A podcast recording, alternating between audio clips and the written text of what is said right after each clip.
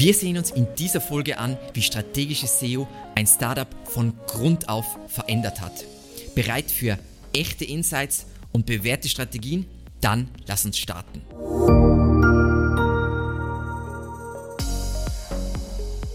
Lass uns mit den Eckdaten starten.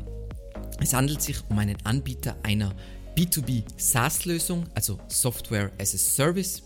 Die Betreuung startete Anfang 2022 und weil es nun mal das, das Aufregendste und Spannendste ist, lass uns kurz die Entwicklung ansehen. Wir sind hier jetzt in Ahrefs und wir sehen, mittlerweile haben wir ein gesundes Domain-Rating und der Traffic hat sich prächtig entwickelt, um das mal einstufen zu können.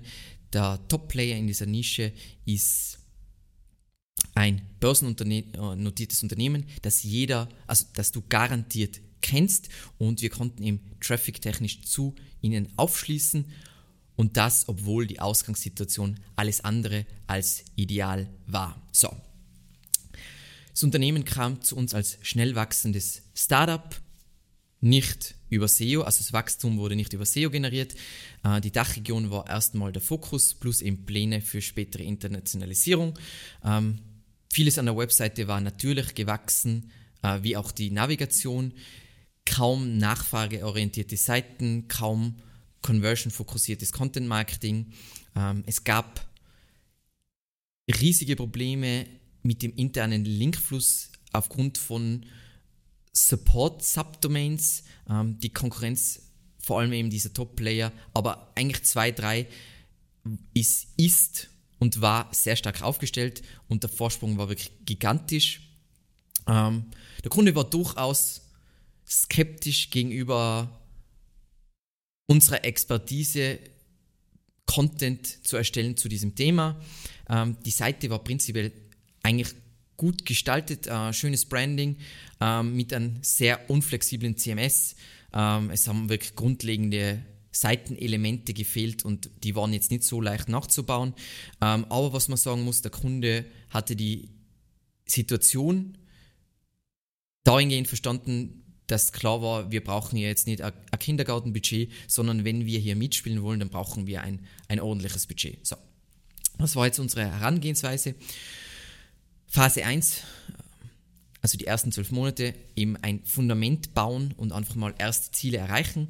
Ähm, Im Vorab ist die Zusammenarbeit, äh, Zusammenarbeit als Paket gestartet oder als Erstanalyse, im Keyword-Recherche, um herauszufinden, wonach die Zielgruppe in dieser Nische überhaupt sucht, wie die entscheidet und wo es wirklich Chancen gibt, gegen diese krasse Konkurrenz ähm, wirklich da Sichtbarkeit zu generieren und natürlich ein SEO-Audit, um sich anzuschauen, hey, was, was muss on-page, was muss technisch passieren, um auch nur halbwegs hier mitspielen zu können. Und dazu passend haben wir noch eine Konkurrenzanalyse gemacht, einfach um, um zu zeigen, wo der Kunde jetzt ist und wo es hingehen muss und was dafür nötig ist.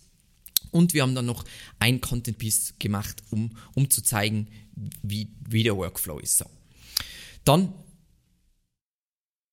gab es im, im ersten Jahr ähm, zwei Schwerpunkte und zwar ganz eine interessante Nische.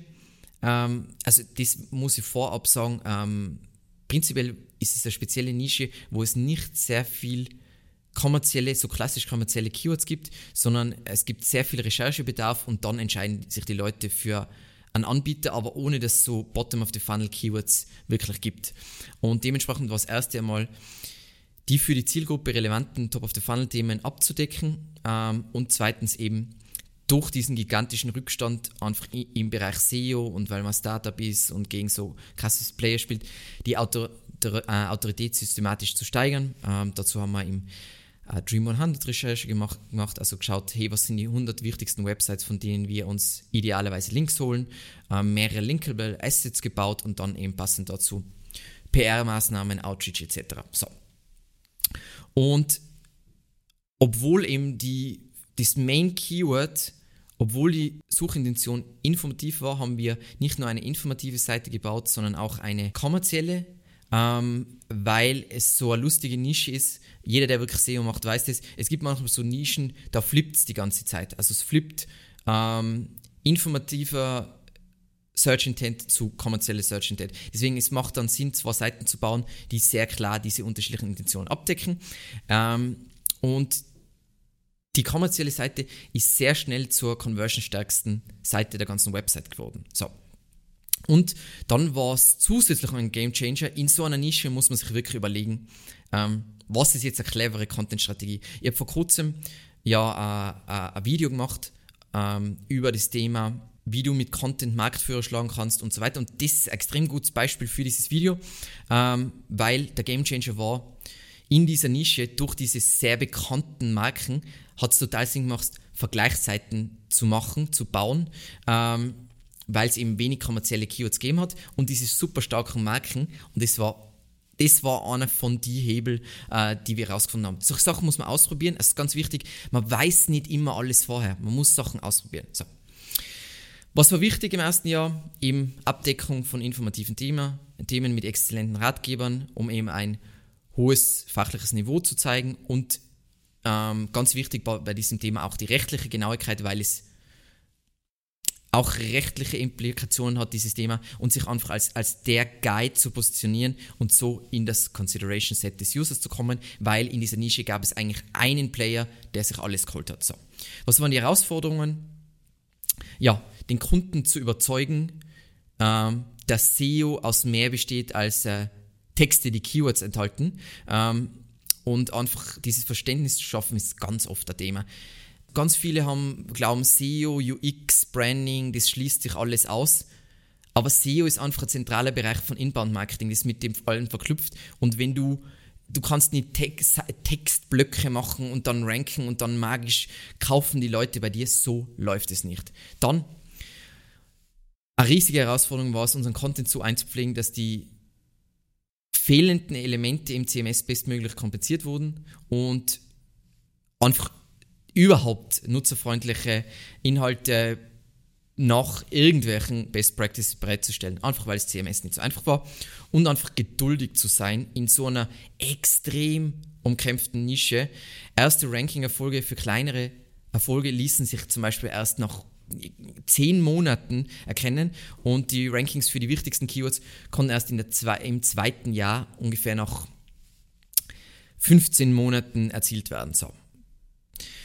Was haben wir im ersten, ersten Jahr erreicht? Ähm, ja, der Kunde konnte sich zum ersten Mal wirklich digital in seiner Nische positionieren. Ähm, die Conversion-stärksten Seiten kamen nach kurzer Zeit von uns. Äh, erste Rankings für informative Keywords und einfach, ähm, und das ist, glaube ich, eine von den zentralsten Sachen, Vertrauensaufbau und Erreichen einer Zusammenarbeit durch eben regelmäßige Calls, Abstimmungen und gutes, sauberes, diszipliniertes systematisches Content Marketing.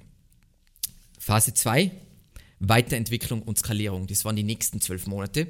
Ähm, was da war, einfach die wichtigsten Seiten rund um informative Keywords weiterzuentwickeln. Das heißt, entweder ähm, aktualisieren, eben wieder diese Relevanzanpassungen und auf die Content-Strategie fortsetzen, um Expertenstatus zu erlangen, Topical Authority und äh, zu festigen noch, das, das war also teilweise aktualisieren und noch andere, noch offene Tofu-Themen abdecken.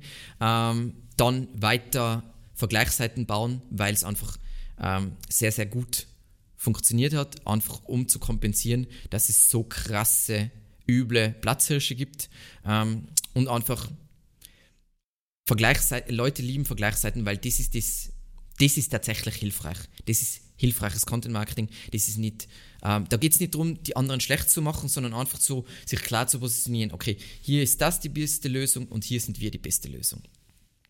Dann UX des Kunden verbessern, vor allem Navigation und Futter waren äh, ja nicht so optimal und dann einfach Schulung zum Thema ähm, wie man digitale PR für, für Linkaufbau nutzen kann, weil ähm, aufgrund dieses gigantischen Abstands zu dieser super starken Konkurrenz ähm, war es unmöglich, über unser Budget ausreichend Links aufzubauen, um hier mitspielen zu können. Deswegen war es voll wichtig, diese Kooperation mit einer PR intern, PR extern und das einfach schnellstmöglich. Also das ist wieder dieses Thema Durchsatz.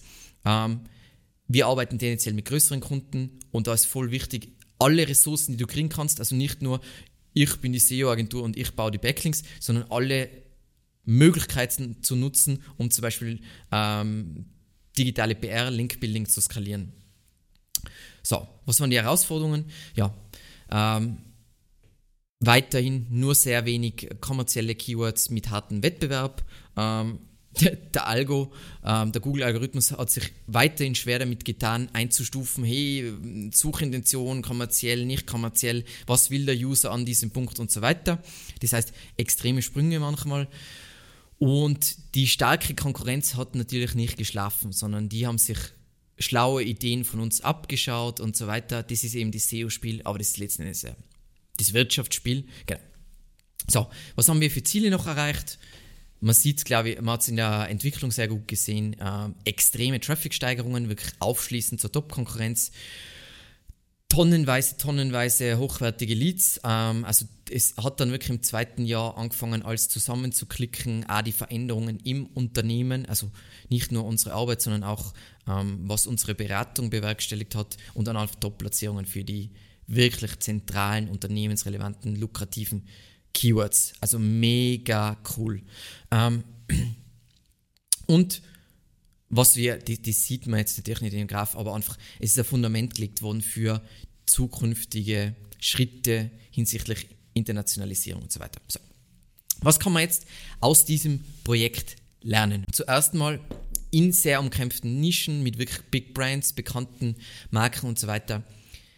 SEO braucht Zeit und Disziplin. Das heißt, SEO braucht nicht nur Zeit, sondern auch, auch wenn die Ergebnisse nicht sofort eintreten, muss man die Disziplin haben, es durchzuziehen. Dann starke Konkurrenz muss kein Hindernis äh, sein. Und einfach da nochmal ähm, der Hinweis auf diese Folge. Sehr viele Sachen, die ich theoretisch in, diesem, in dieser Folge kommuniziert habe, in, in dieser Folge über wie man Marktführer schlägt, ähm, wurden eben in dieser, in dieser Zusammenarbeit ähm, angewendet. Dann hinsichtlich vielleicht als Tipp für SEO-Agenturen, aber wahrscheinlich auch in-house ist es genau das gleiche.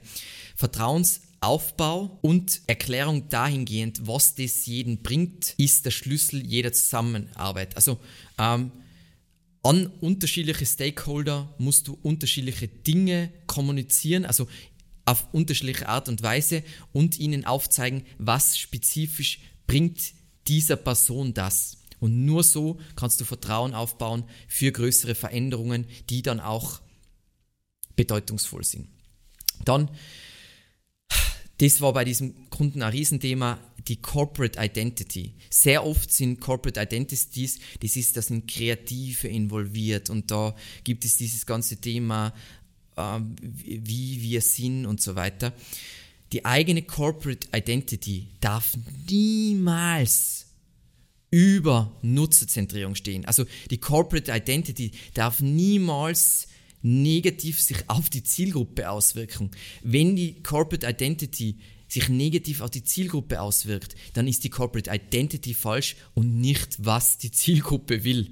Das war bei diesem, bei diesem Thema, bei diesem Projekt ein Riesenthema. Das darf nicht passieren. Die Corporate Identity muss mit Blick auf was will meine Zielgruppe entwickelt werden. Und zu guter Letzt, gerade im Softwarebereich sind Vergleichsseiten eine unglaublich schlaue Content-Strategie. So, das war's. Ein realer Einblick in äh, eine sehr, sehr äh, erfolgreiche B2B SaaS SEO-Strategie. Ähm, falls du es noch nicht erledigt hast, abonniere unbedingt jetzt diesen Kanal und abonniere ähm, oder aktiviere die Glocke, um das volle Potenzial aus dem mächtigsten Online-Marketing-Kanal überhaupt auszuschöpfen. Vielen lieben Dank fürs Zusehen und bis zum nächsten Mal.